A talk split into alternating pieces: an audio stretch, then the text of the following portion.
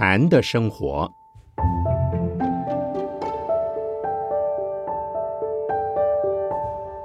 圣严法师著。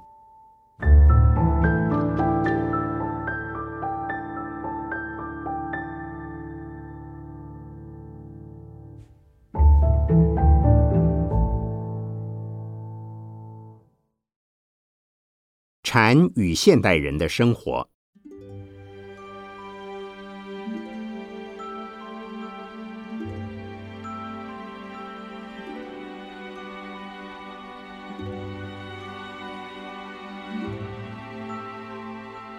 这个题目好像很吸引人，所以听众来的这么多，把演讲室挤得满满的。也可以说地方太小，劳动诸位来听讲，很多人没有位子坐，非常抱歉。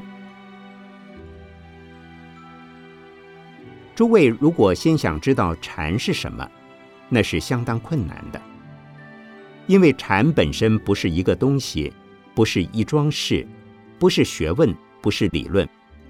只是一个梵文音译的汉字，一个抽象的观念，所以没办法说禅是什么。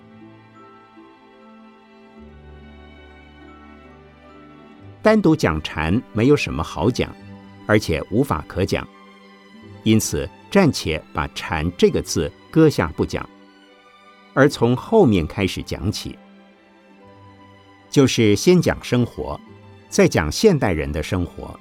再看看禅的生活，配合现代人的生活，探讨禅和现代人的生活有什么关系？由此也许可以说明表达禅是什么。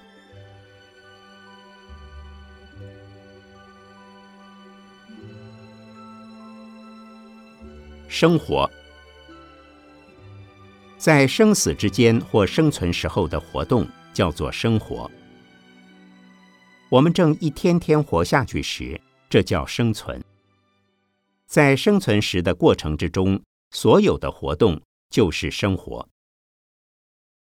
生活的内容或定义有许多不同的说法，但概括的说，我把它分成三点来说明：第一，家庭生活；第二，社会生活；第三，精神生活。在人的生命过程之中，不离这三种生活范围，也不可能缺少其中任何一样。家庭生活很简单，就是夫妇和睦、父慈子孝、兄友弟恭等的伦常，也就是伦理的生活。人不能没有家庭，但在成长的过程中，他也离不开社会。举凡求学。工作以及人与人之间所有一切关系接触的活动，都是社会生活。除了家庭生活与社会生活之外，人还需要有精神生活。唯有借着精神生活，才显出人与动物不同，才有人的尊严。精神生活中也有层次范围的不同。我国的六艺。礼、乐、射、御、书、数，都包含在运动、娱乐、艺术三项中。就是人除了物质的食衣住行之外，在三民主义中还提倡娱乐的重要。人一生下来就会运动，而人也才得以渐渐成长。这一点，人和动物相似。印度有一种瑜伽术的运动，它有很多姿势及动作模仿自动物，它可说是精神的抒发。娱乐包含在艺术里，但最单纯的娱乐并不一定就是艺术。比如男女谈恋爱，如果是像曹雪芹笔下的贾宝玉与林黛玉，或莎翁笔下的罗密欧与朱丽叶，就是艺术。再如生物的本能求偶，不是艺术，而是娱乐。但人和动物不一样，人的求偶应与精神的生活相关。人与人之间彼此互通款曲，是一种个人感情的抒发，可以说是娱乐。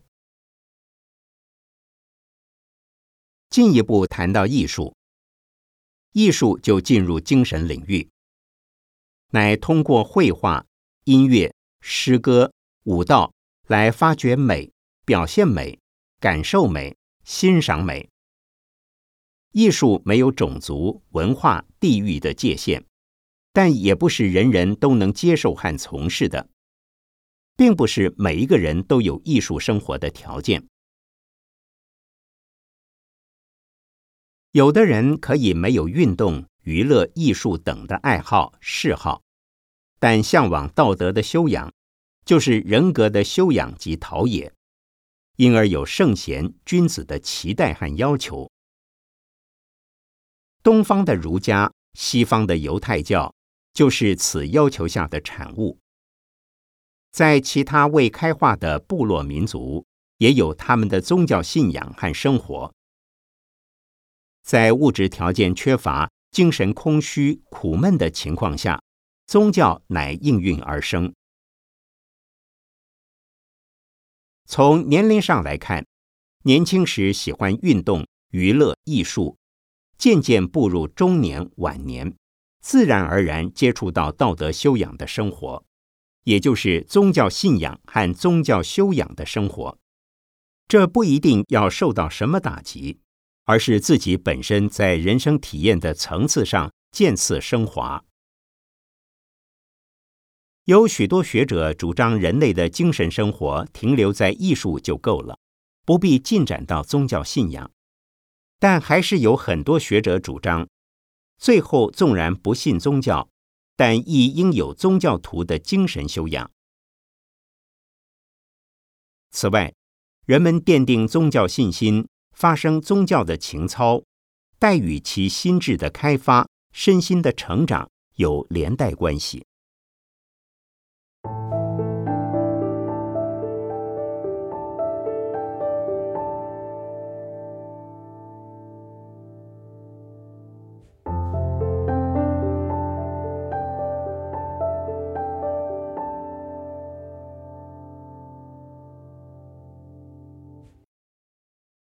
现代人的生活，现代人与古代人有何不同？人都是一样的。古代的人是我们的祖先，我们和古代的几千年以前的人相较，并没有任何变化。我们还是和古代的老祖宗一样。所不同的是环境在变，由于历史的变迁。现代人的生活与古代人有所不同。现代人的生活特征是什么？第一，知识爆炸。古时候的中国人说“汗牛充栋，学富五车”，是形容书的数量之多。但那时候的书是用竹简刻写成的，体积大，占空间。以现代人的眼光来看。那书是有限的。现今由于文明的演进、知识的开发和累积，以及学术分工的结果，各种各类的图书琳琅满目，卷帙浩繁。由于书籍太多，甚至用微缩卷片的方法挤藏。我们看台湾各大学的图书馆藏书丰富。但台湾各大学全部图书的总数还不及美国一个耶鲁大学图书馆的书多，那他的藏书到底有多少？即使好手穷经也读不完。过去中国人如能精通儒释道三教，他就是了不起的学者。在今天，通达三教并不算什么。今天一个人不可能读完全部的书，但我们还是要尽量去读书，随时汲取新知，否则就是落伍，要被时代淘汰。在美国，进学校是无限期的，从学校毕业之后就业，为了工作上的需要，需再进修，或者公司要栽培他。或者即使公司不栽培他，而自己想进修，希望步步高升，都要再进学校读书。因此，很多人白天工作，晚上读书，也有活到五六十岁，为了再就业还要去读书。所谓“活到老，学到老”，可是学到老仍然学不了。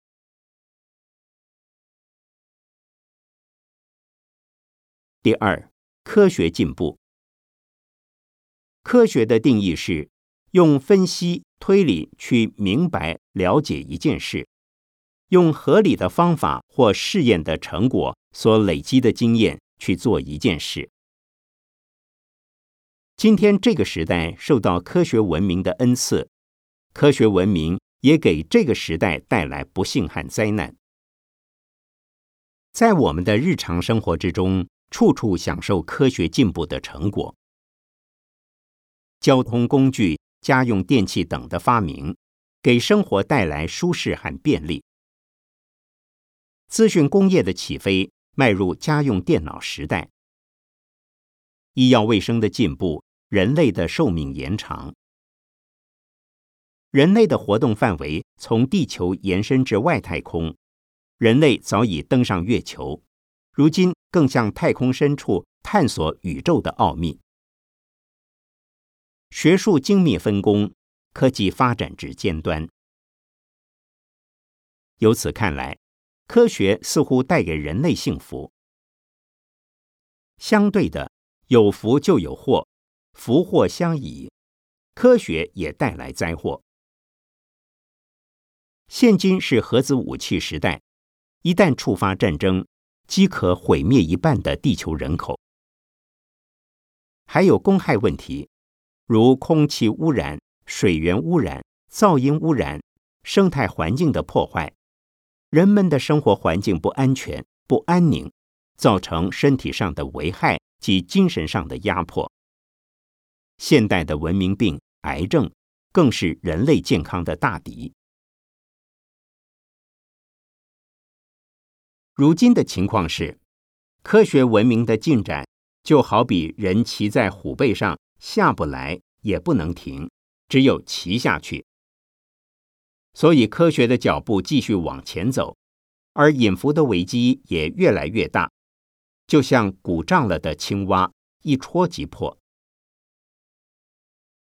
三个月前，《中央日报》发表一篇文章，为地球就像一艘太空船，坐在这一艘船上的人应同舟共济。此文警告我们，很容易有人为的祸害，而使整个地球毁灭。这在从前是不可想象的事，所以科学现在没有办法停下来，只有一直往前走。最后会走向死亡，走向毁灭。这不是我个人的悲观论。事实上，科学正在这条路上走。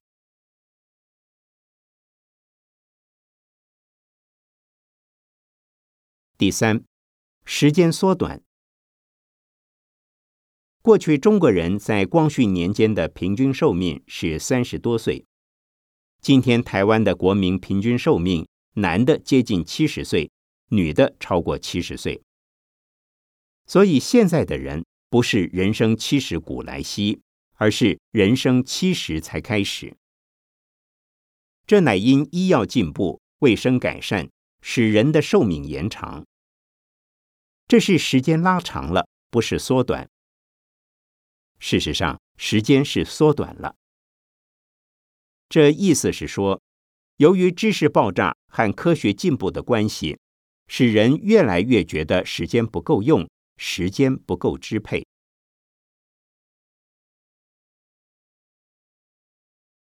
现今的环境给我们太多的诱惑，能引起我们兴趣的事物太多，希望参与、知道、了解的事物太多，而自己的生命时间有限，所以觉得时间短促。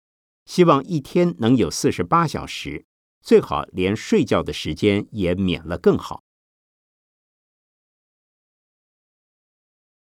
在台湾的中国人非常勤勉，充分利用时间赚钱，很少休息，但西方人，他们生活的目的不是为了钱，而是希望自己日子过得舒服、愉快就好。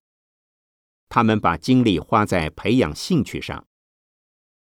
现在台湾年轻的一代渐渐也有这种倾向。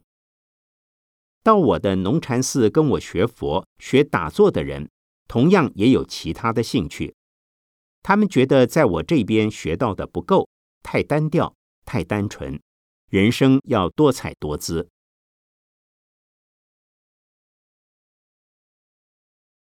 西方人因竞争激烈，工作时拼命工作，否则前途没有希望。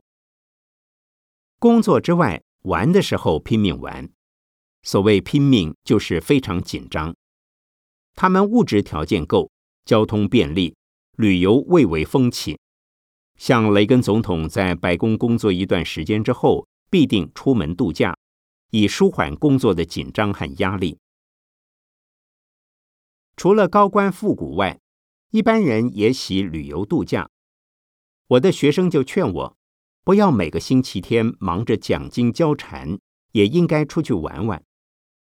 他们喜欢郊游、划船、溜冰、滑雪。他们的玩是很紧张的，紧张的开车出去，紧张的玩，紧张的开车回来，就是因为时间不够用。他们已不知悠哉悠哉的玩为何物。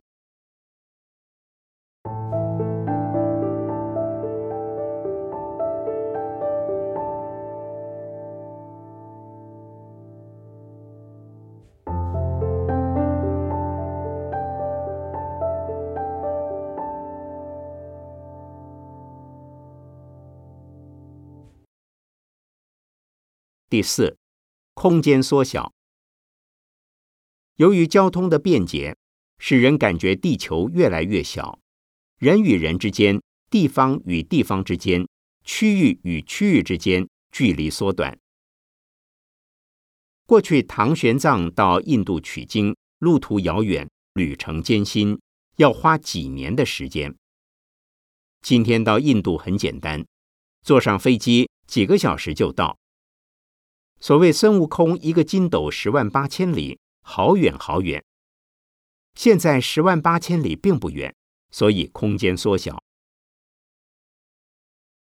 我们过去不要说讲到出国，就是离开家乡到邻省或邻县，也真是一桩大事，好像要去很远很远的地方，一去就不容易回来似的。今天出国是稀松平常的事。像我这么一个身不由己的人，我到美国的次数比到高雄的次数多。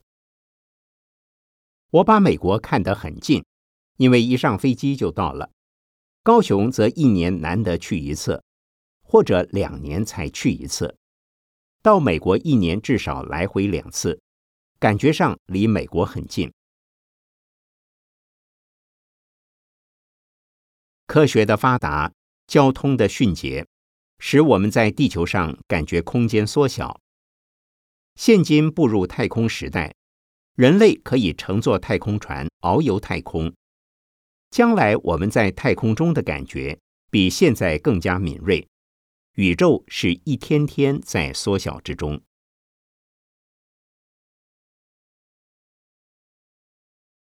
第五，繁忙和紧张。繁忙和紧张。是现代人生活的特征。像诸位赶来听演讲，紧紧张张的出门，结果好多人还是比别人晚了一步，没有位子坐。大家为了赶而紧张。由于知识的爆炸，我们渴求汲取新知，充实自己。再加上大众传播媒体，如报纸、电视、广播的介绍，消息灵通。受到的诱惑也多，而使我们一显忙碌。比如买房子，如果没有房地产介绍，没有广告，大概只看一两处就够，不必东看西看。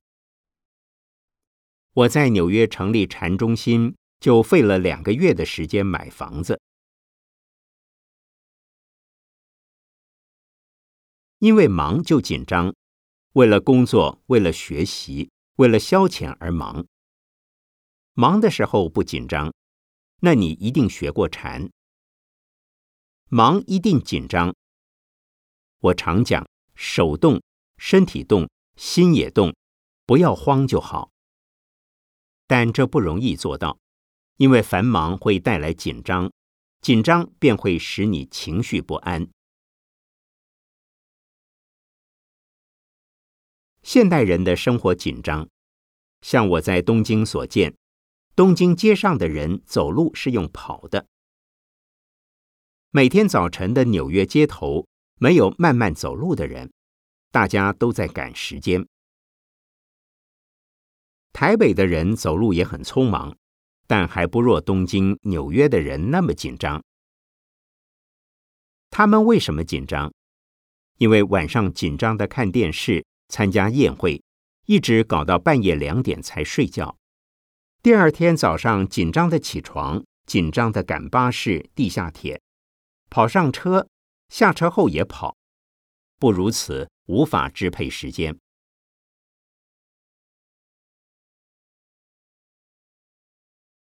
第六，失落感。人受到的诱惑太多，环境给我们种种暗示，五光十色，令人目不暇接，样样都是好的。尤其经由大众传播媒体所介绍的，都是最好的。政治、宗教、艺术皆然。个人站在自己的角度及立场，都说自己最好，人们无所适从。拿西方人来讲，本来他们以宗教为最高归宿，后来接触到东方文化中的宗教哲学。便引发其好奇心，因有比较而对自己的东西产生怀疑、反省。他们看到东方人能够生活的自然自在，而他们却生活在紧张忙碌中，乃产生理性的批判，欲从中一窥究竟。他们过去只知道人死后有天国，现在接触到东方的宗教，好像还有其他地方可去。基督教没传到东方前，东方人也有他们的精神生活，也过得很好。这种反省认识对他们利弊互见，因为他们无从判别，无法决定自己的路向，而感迷惘茫然。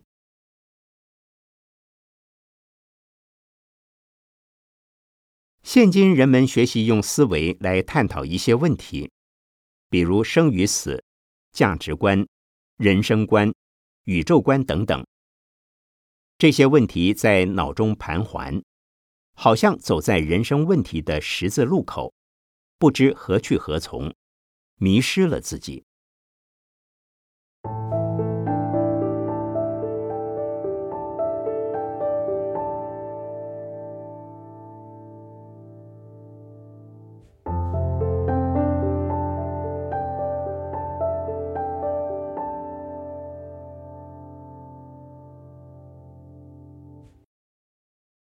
禅是什么？这是从现代人的生活这个观点而讲禅。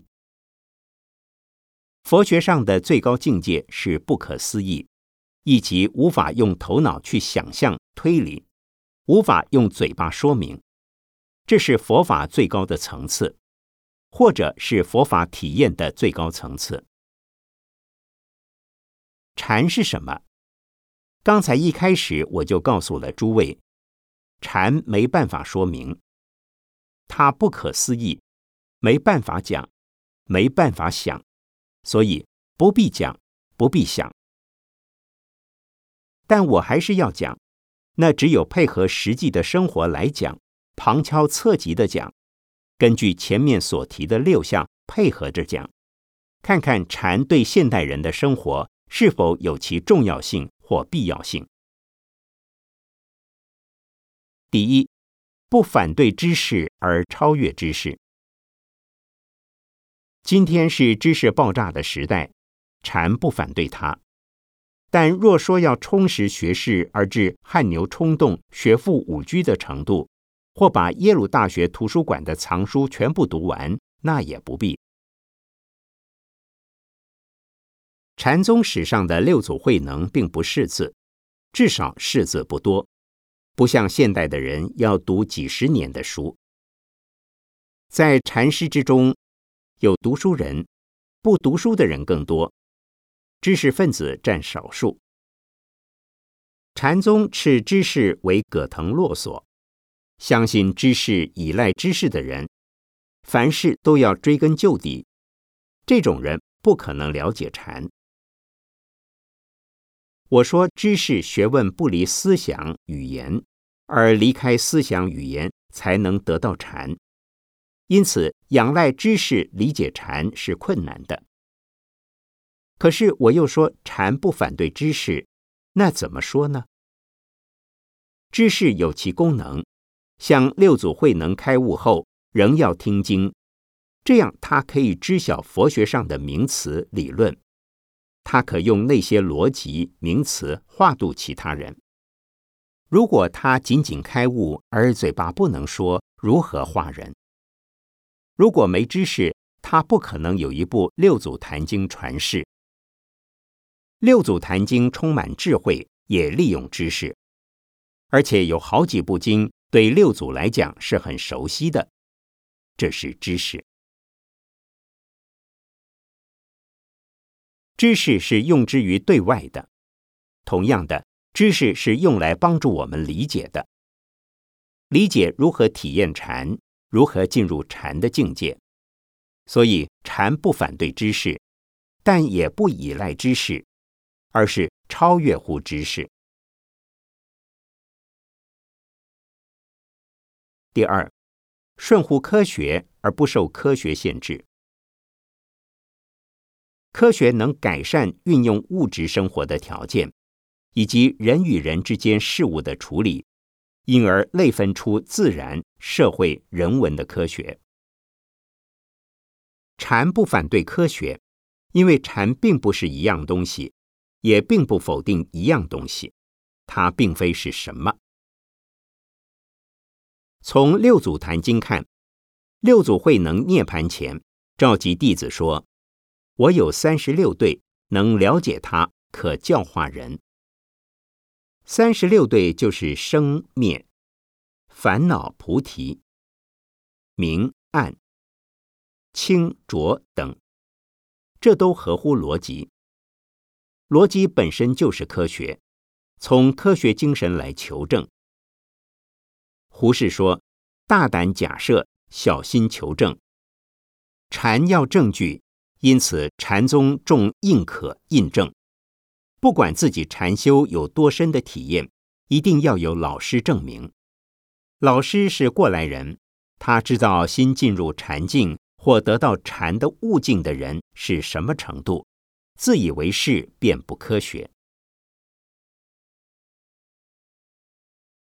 有一位科学家跟我说：“佛法的道理很好，我可接受。”但我重视经验的逻辑，仅仅是逻辑上讲得通，不一定是事实上通。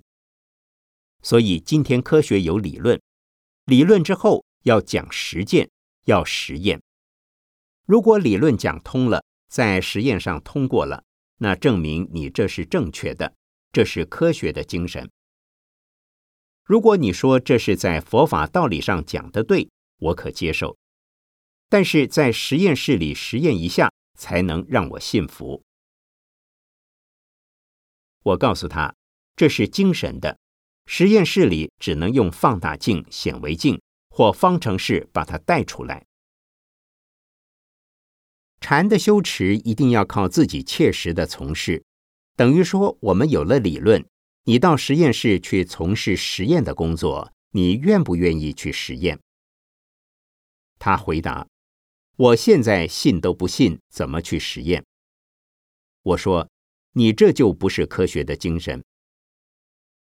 比如有一位理论家把一种理论说明了，说这是可以行得通的，那要有人愿意到实验室去实验，而实验室那个人说我不想实验，因你还不能证明它是行得通，这就本末倒置，不是科学。如果要讲科学，就照你说的，有理论你愿意去实验，实验以后才可以证明。精神的部分是不可思议的，就是已经体验过的人，他没有办法写成文章或者拿给你看，就是要你亲自去体验。然这绝对没离开科学精神。第三，从时间的支配到时间的消失，时间一秒秒的过去。刚才两点半开始演讲，现在已快到四点钟了，大家都可以感觉到时间的滑动。现代人的生活时间缩短了，因时间缩短了，所以更需要用禅的方法来拉长时间。时间缩短的原因是。诱惑太多，使人们产生兴趣的事物太多，以致时间不够支配。禅就是要我们不受种种外境的诱惑，认定自己的兴趣专长，专心一意的努力，不要学这学那的，以把兴趣的范围缩小。禅首先教我们把心看住，心看住了，就不会受外境的诱惑。所谓做一天和尚撞一天钟，出家人把钟撞好就够了。在座诸位个人也有个人的钟可撞，我们要安分守己，认定自己要学的东西、要做的工作，努力发挥，不要三心两意、朝秦暮楚。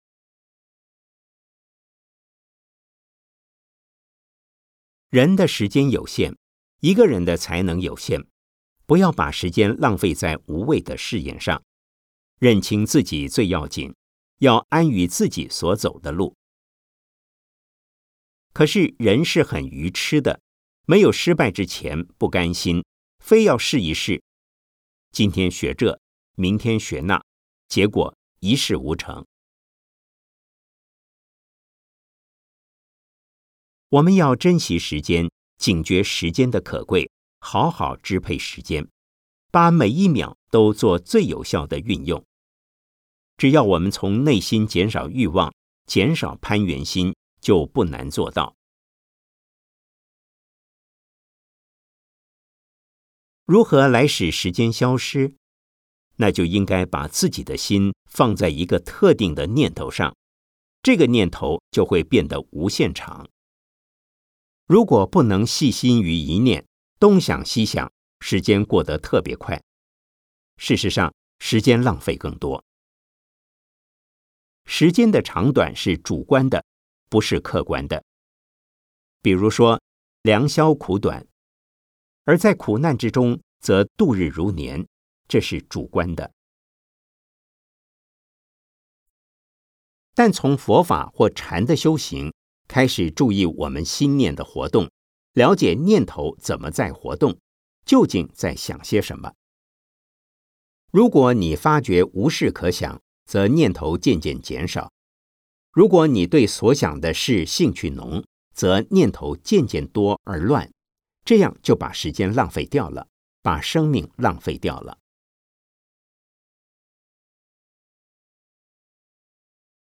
我常劝人，摄心专注于所做的事上。如此可节省时间，提早完成你所做的工作，而且比你胡思乱想时做得更好，这是一定的道理。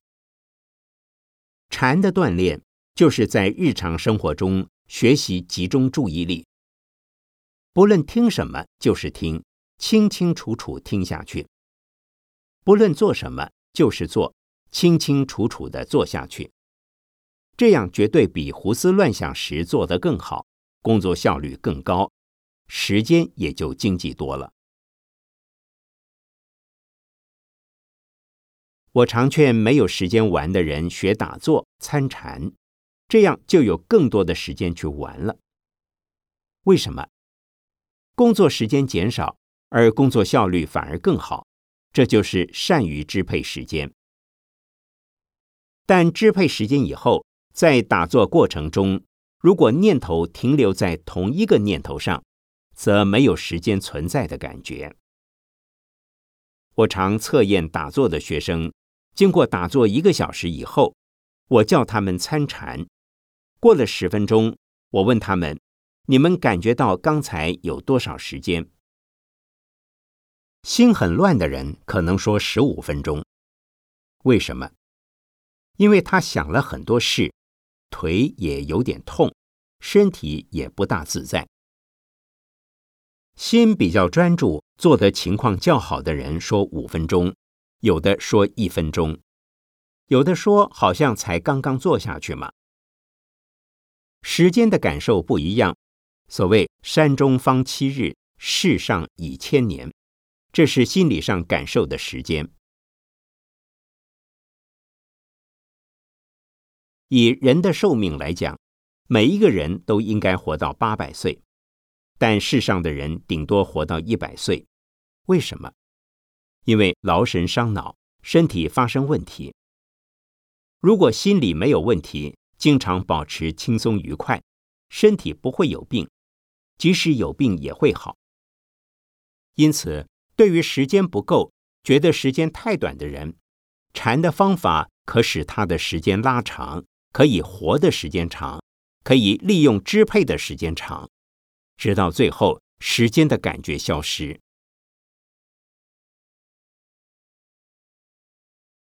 明末憨山大师常坐在庙前溪上的木桥桥墩上听流水声。一日，他一坐下去以后，忽然忘掉了自己。先是动念即闻水声，不动即不闻，众享皆急，也失去了自己。又有一次，他在打坐时，突然间坐忘如睡。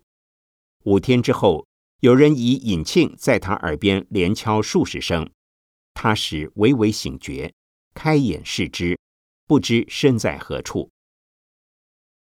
来人对他说：“我行，师即闭门坐，今五日矣。”憨山答：“不知道啊。”我刚刚呼吸了一下而已啊！对憨山大师来说，五天的光阴只是刚刚的事。那么这时间有没有？时间消失。因此，可用禅的方法使时间拉长或消失。既然时间能自由的拉长或消失，故对时间没有长和短的感受，已经不在乎。也不会紧张了。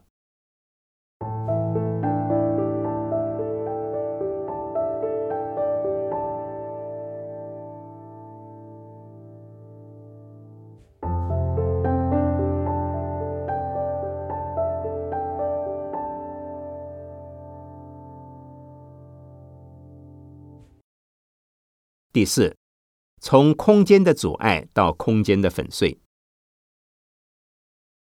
这个演讲室位子只有两三百个，还有很多人进不来，因为有位子而有阻碍。位子在空间里，有空间一定有阻碍。一般的观念认为，空间一定是没有阻碍的，空间就空间，怎么会有阻碍？事实上，我们知道有空间，是因为有阻碍，才知道有空间。没有阻碍不是空间。这个演讲室这么小，怎么知道它小？因为来的人太多，位子太少，所以觉得空间太小。因为有阻碍，所以有空间的感觉。空间存在吗？空间是不存在的，而是我们人感觉有空间。为什么？因为有阻碍。这是佛法的讲法。因为空间有阻碍，则感觉空间有大小、距离有长短，这就是不自在。有空间存在，则不自在。人们觉得地球很小，我们到太空去，到太空去哪里？到月球去，月球到哪里？到火星去，到太阳系以外的星球去，到宇宙的深处、远处去。宇宙到任何一个地方都有障碍，为什么？我们本身就是一个阻碍，因为我们的身体占空间位置，阻碍了空间，才感觉到空间的存在。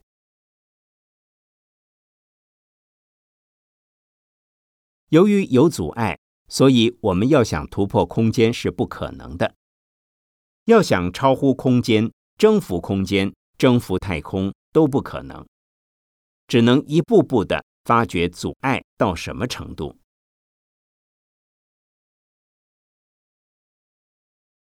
空间的位置从阻碍而产生，也从时间而产生。例如，从甲地到乙地，虽没有阻碍，却花费了时间。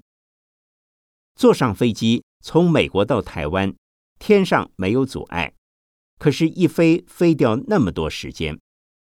这是时间告诉我们空间距离的存在。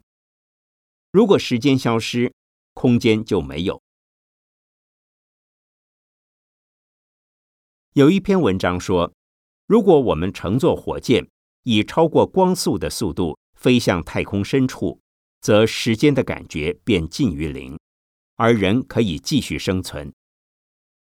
因此，如果乘坐等光速的火箭从很远的太空转了一圈回到地球，可能地球已不见了，我们这里的人也早已不见了，可是他们还活得好好的。年纪轻轻的回来了。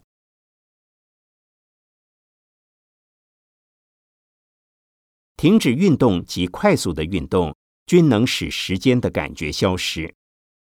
时间消失时，空间的感觉也没有。不过，空间的感觉消失，并不等于我们要介绍的虚空粉碎。虚空粉碎是禅的体验或经验。禅的体验里有一个层次，叫虚空粉碎，大地落尘。我们之所以会有烦恼、痛苦、矛盾、冲突，是因为有时间和空间的关系。在时间上，前念和后念的冲突，昨天的想法和今天的想法互相矛盾；在空间上，你和我，气候和我。一切人事物和我发生相应或相反的种种关系，而产生喜怒哀乐的情绪，给我们带来困扰。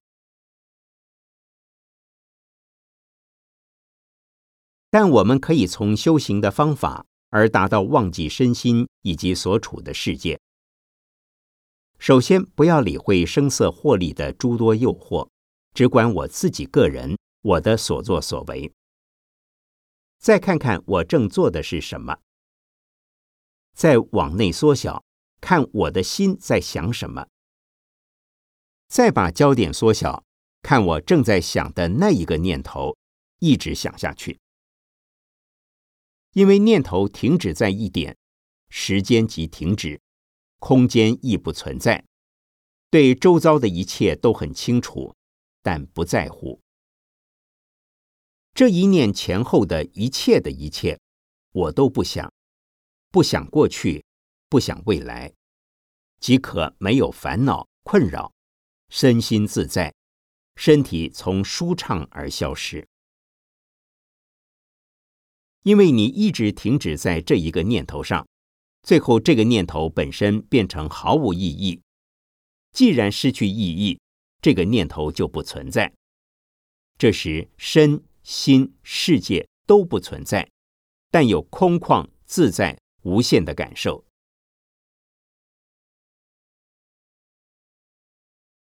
通常修行修到这个程度已有成绩，很多人认为到这程度已是开悟解脱，其实没有，因为他感还在。这个情况不是空，而是虚空。空是空间。是普通日常生活的感受，虚空则在禅或定时开始感受到。在此情形下，要把它粉碎之后，才能进入真正禅的体验，否则他会走上消极、顿世、厌离。很多有修行的人，因此而在山里终其一生不想出来，他不想再接触红尘。他讨厌安逸快乐的尘世生活。这个情况不是禅，禅不希望停留在此阶段。如停留在此阶段，有悖佛法，因此要用方法。在禅宗，通常是用公案或话头。修行人如果说他很自在，师傅就问他：“你在哪里？”他回答：“我很自在呀，我变虚空都在呀。”师傅又问：“什么东西变虚空在呀？”他答：“我呀。”师傅再问：“你究竟是谁呀？”那他可能就起了一个大疑情：我究竟是谁？我变虚空在，那我这个身体？究竟有没有变虚空呢？那等于一个幻觉，是主观感觉上的一个幻觉，是虚妄的，不是真的。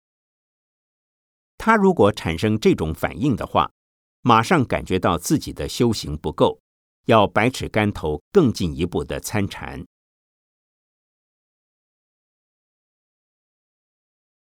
参禅的结果因人而不同。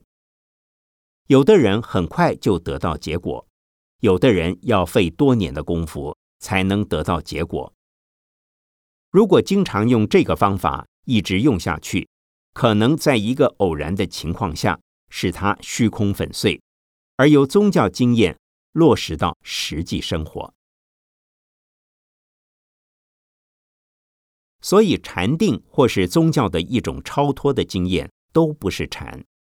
禅是要落实到平常的生活里，这时虚空对他来说已不存在。他不贪着虚空境界，而又回到自然的人间。他已很落实，他叫过来人。他从人间的虚妄，从宗教上的虚妄，又落实到人间的实在。这时，他才是真正的人，活活泼泼的活人。他已离凡夫心态的人格，而发现成就成功了实在的人格。这时他不再虚骄、自卑、怨天尤人、悲天悯人。禅师心里没有悲切，因为它落实到生活，它更亲切、更明白、更积极。它生活在真实里，让人有安全感，如遇活佛、活菩萨。豺狼虎豹不伤害它，狗不会咬它，蛇遇到它会驯服。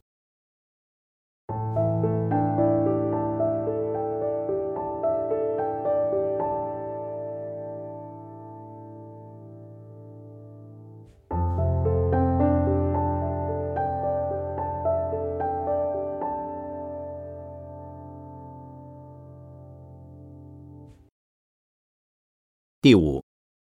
从急如星火到彻底悠闲，由于繁忙和紧张，现代生活的步调急促，因此必须修行禅定或修行禅的方法，以舒缓这种压迫感。禅的方法有两种，一是北宗的渐，即用温和缓慢的方式修行；一是南宗的顿。即当下明心见性，禅的修行必须脚踏实地、勇猛精进。比如林济宗采棒喝的训练方法，逼迫弟子修行。所谓香板头上出祖师，师傅对弟子逼得越厉害，成就越大，不堪造就，何须逼？禅宗的寺院都是选人修行，故称禅堂为选佛场。资质优秀者采逼迫的方式，让他感悟时间不够，生命短促，再不用功就没有机会。因此，他们往往激起大愤志，将全生命投注到参禅的方法上去。当然，不论我们的禀赋优秀或愚鲁。禅的方法都可用上，我们也由此而警觉生命的短促，必须珍惜时间，努力修行。禅宗的禅师常问弟子的一句话：“你到年三十夜做什么交代？”从前大陆上民间的习惯，以年三十夜为清偿一年债务的限期，所以禅师也这么问弟子。意思是，修行人平时不努力，到临命终时怎么办？当你一口气不来时，你能躲到哪里去？你有自主生死的把握吗？能够于生死之间自在无碍，谈何容易？也就因为不知死后的去处，才会恐惧死亡，因而使得弟子升起一种迫切感。禅宗寺院每天念：“是日已过，命亦随减，如少水鱼，斯有何乐？大众当勤精进，如旧头然。但念无常，慎勿放逸。”警戒大众精勤修行，有如燃眉之急。我们在日常生活也当如此，因为我们不知何时死亡，因此要争取时间，努力修行。只要努力修行，一定会有成果，所以不必担心未来。但问现在，不问将来，只问耕耘，不问收获。禅的修行是急的，但从急中得到安全感、安定感，这是起步，然后继续修行，修到我刚才所讲的层次。若能够定于一念，时间、空间便会消失，然后虚空粉碎时，完全落实到人间的生活。这时你什么都不在乎了，因为时间太长太长。已长得消失了计算时间的度量，所以什么时候死都无所谓，死后到哪里去都没关系。到这种境界，你还会紧张吗？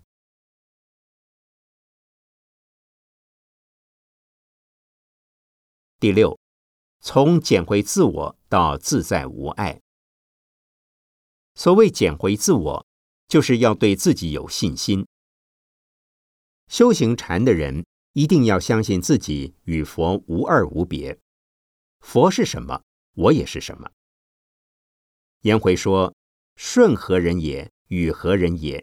有为者亦若是。”这就是自我的信心。我们相信自己与圣人无二，就是看我们自己是否朝这个方向走。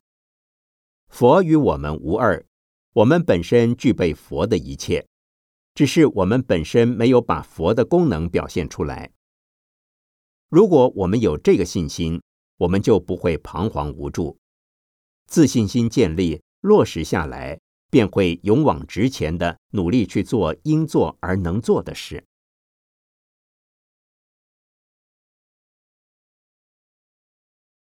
生命落实，则渐渐由短时间延长为长时间。由小小空间扩展为大的空间。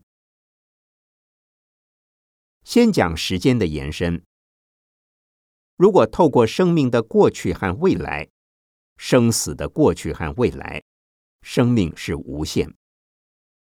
如果时间消失，根本无需讲生命的有限或无限。时间还不够支配吗？在空间。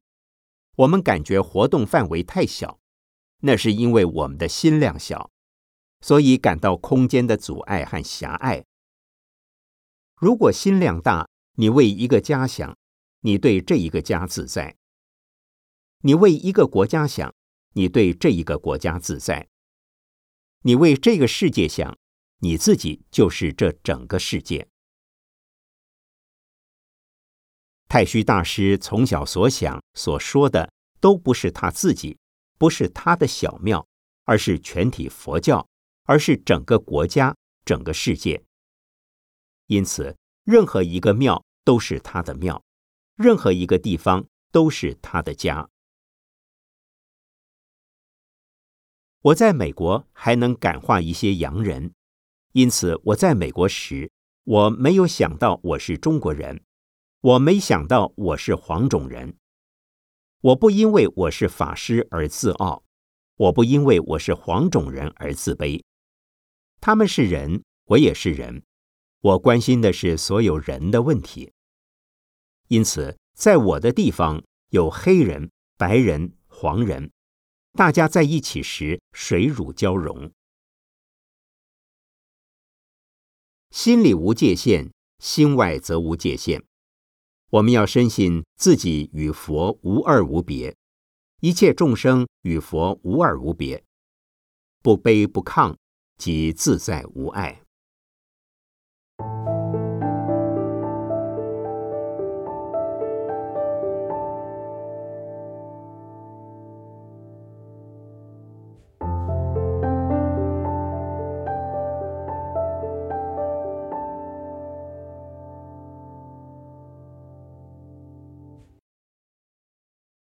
现代人的生活需要禅。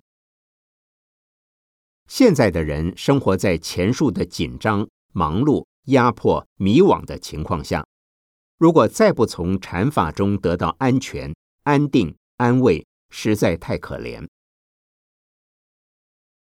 近世有一位日本人叫做铃木大拙，他用英文写了好多关于禅的书。他在纽约哥伦比亚大学演讲。他的书也在英国出版，在欧美畅销风行，因为西方人需要他。今天我到美国，还有一些洋人欢迎我，因为他们需要我教的禅。台湾也走上现代化的社会和生活，因此我们也需要禅。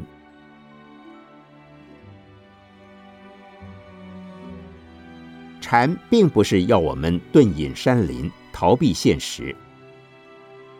慧能大师说：“佛法在世间，不离世间觉；离世觅菩提，恰如求兔角。”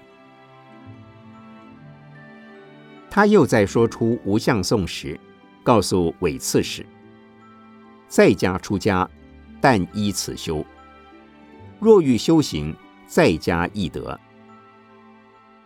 禅的修行不需逃避现实，逃到深山没有佛法，只有兔脚。修行应落实到日常的生活。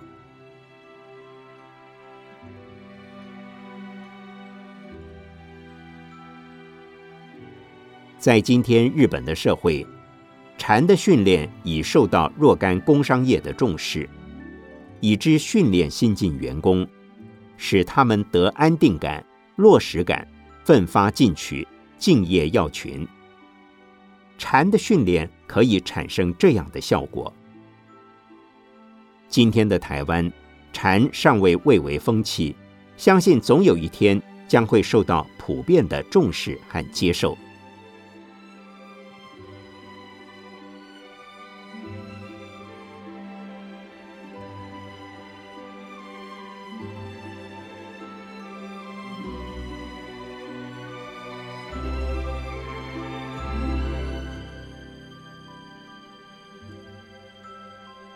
一九八三年十月二十三日，讲于台北市国父纪念馆，国礼居士整理。